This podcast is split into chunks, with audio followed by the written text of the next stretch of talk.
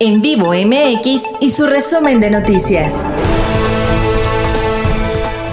Hola, ¿cómo estás? Yo soy Guillermo Castillo y te traigo las 5 para este jueves.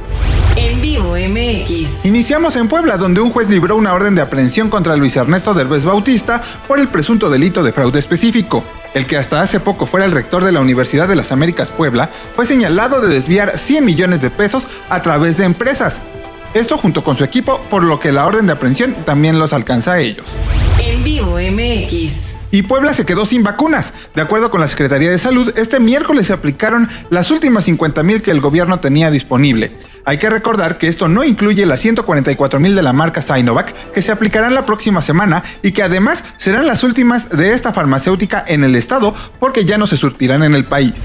En vivo MX. Y en buenas noticias, Volkswagen de México y su sindicato pactaron un aumento de 5.5% directo al salario y poco más de 1% a sus prestaciones. Con esto, la armadora alemana conjura la huelga en el último momento y con un nivel de aumento que no se tenía desde el 2019. En vivo MX.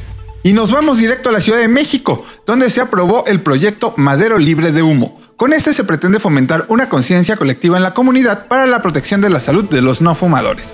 Así, la calle Madero que conduce al Zócalo será una nueva zona libre de humo y en caso de ser sorprendido por las autoridades, el fumador podría tener una multa de 10 a 30 unidades de medida y actualización.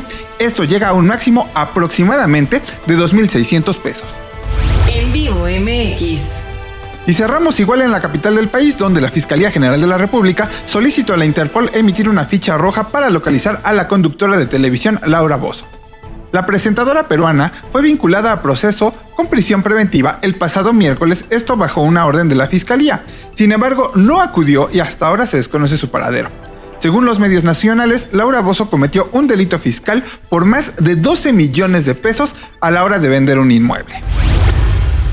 Amigos, con esto llegamos al final de nuestro resumen de noticias. Recuerda, yo soy Guillermo Castillo y te invito a seguirnos en redes sociales como en vivo MX. También mantente informado en nuestro portal www.en-enmediovivo.mx. Hasta la próxima.